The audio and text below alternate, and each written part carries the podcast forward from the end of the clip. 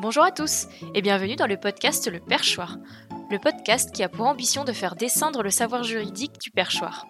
Je m'appelle Pauline et je suis juriste de formation. Je vous retrouve aujourd'hui pour le premier épisode du podcast. Celui-ci sera décomposé en deux questions. D'abord pour moi la base de la base, qu'est-ce que c'est le droit? Et puis ensuite viendra une seconde question, quels sont les textes qui font le droit aujourd'hui en France? C'est parti alors tout d'abord, qu'est-ce que c'est le droit?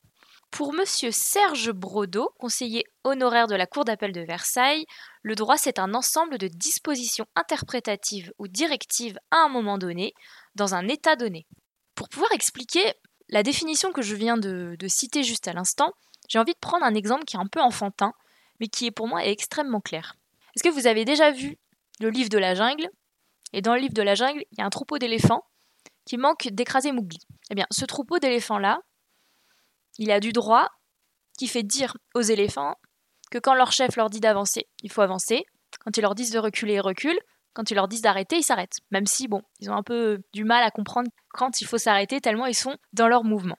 Mais je trouve que cet exemple est assez intéressant, car il montre que ce n'est pas seulement dans un État donné, comme peut l'être la France par exemple, qu'il y a du droit. Il y a aussi du, du droit chez les animaux, des règles immuables pour qu'ils puissent vivre tous ensemble et pour que ce groupe-là fonctionne. Car ne l'oublions pas, chez un animal, le plus important c'est de rester en vie et on ne peut compter que sur les autres de son troupeau pour qu'ils puissent se protéger respectivement. Je trouvais que c'était un exemple assez parlant pour expliquer ce qu'est le droit. Maintenant, il est temps pour moi d'aborder la seconde question. Quels sont les textes qui font le droit aujourd'hui en France? Donc l'ensemble de ces textes sont classés sous forme d'une pyramide qu'on appelle la hiérarchie des normes. Tout en haut de cette pyramide siège un ensemble de textes que l'on appelle le bloc de constitutionnalité. Ce sont les normes dites suprêmes. Ainsi, l'ensemble des normes que je vais citer juste après doivent respecter cet ensemble de textes. Ces textes sont au nombre de six. En tout premier, il y a la Constitution du 4 octobre 1958, la Déclaration des droits de l'homme et du citoyen du 26 août 1789, les principes fondateurs reconnus par les lois de la République, qui sont au nombre de 11. On peut citer par exemple la liberté d'association, les droits de la défense, la liberté de conscience, ou alors l'application de lois locales en Alsace et en Moselle. Après ce bloc de constitutionnalité, les normes qui viennent juste après celui-ci sont les normes internationales. Elles regroupent l'ensemble des traités ratifiés par la France, mais aussi l'ensemble du droit communautaire, qu'on peut aussi appeler le droit européen. Juste en dessous vient ce que l'on appelle la loi. La loi est un texte qui a été adopté par le Parlement, donc l'Assemblée nationale et le Sénat, et promulgué par le président de la République. Ce texte, il vient soit d'une proposition de loi qui a été déposée par un député ou par un sénateur, ou par un projet de loi qui a été déposé par un membre du gouvernement. Ce qu'il faut savoir, c'est que seul le Parlement peut adopter des lois. Et le gouvernement, donc le pouvoir exécutif, est le seul habilité à adopter des règlements mais il peut y arriver certaines fois où le gouvernement demande au Parlement d'être habilité pour pouvoir légiférer sur ce que l'on appelle la loi. Ainsi, ces autorisations données par, euh, par le Parlement permettent au gouvernement de prendre ce qu'on appelle des ordonnances. Ainsi, juste en dessous de la loi, il y a ce qu'on appelle des ordonnances. Après, bien sûr, une loi d'habilitation donnée par le Parlement.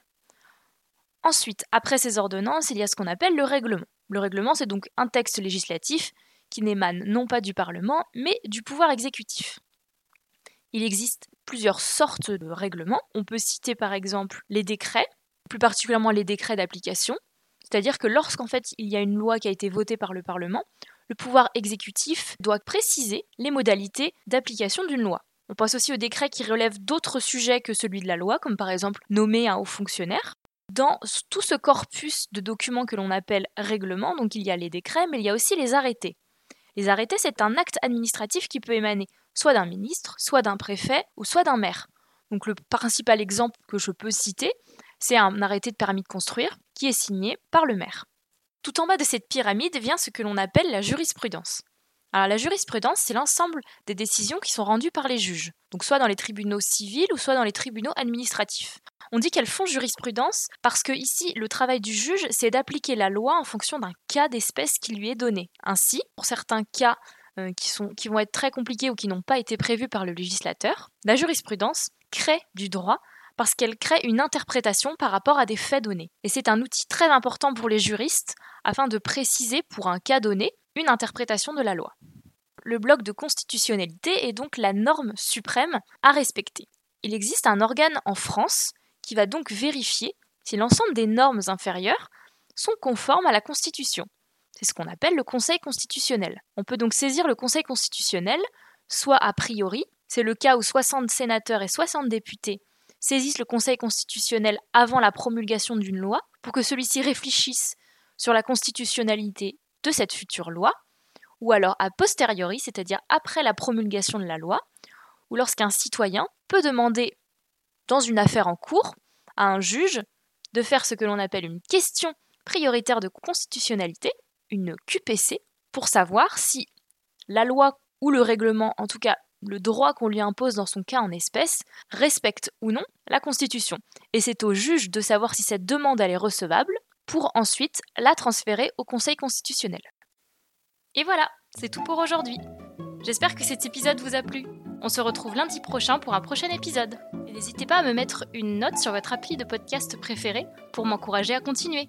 Merci à tous et à bientôt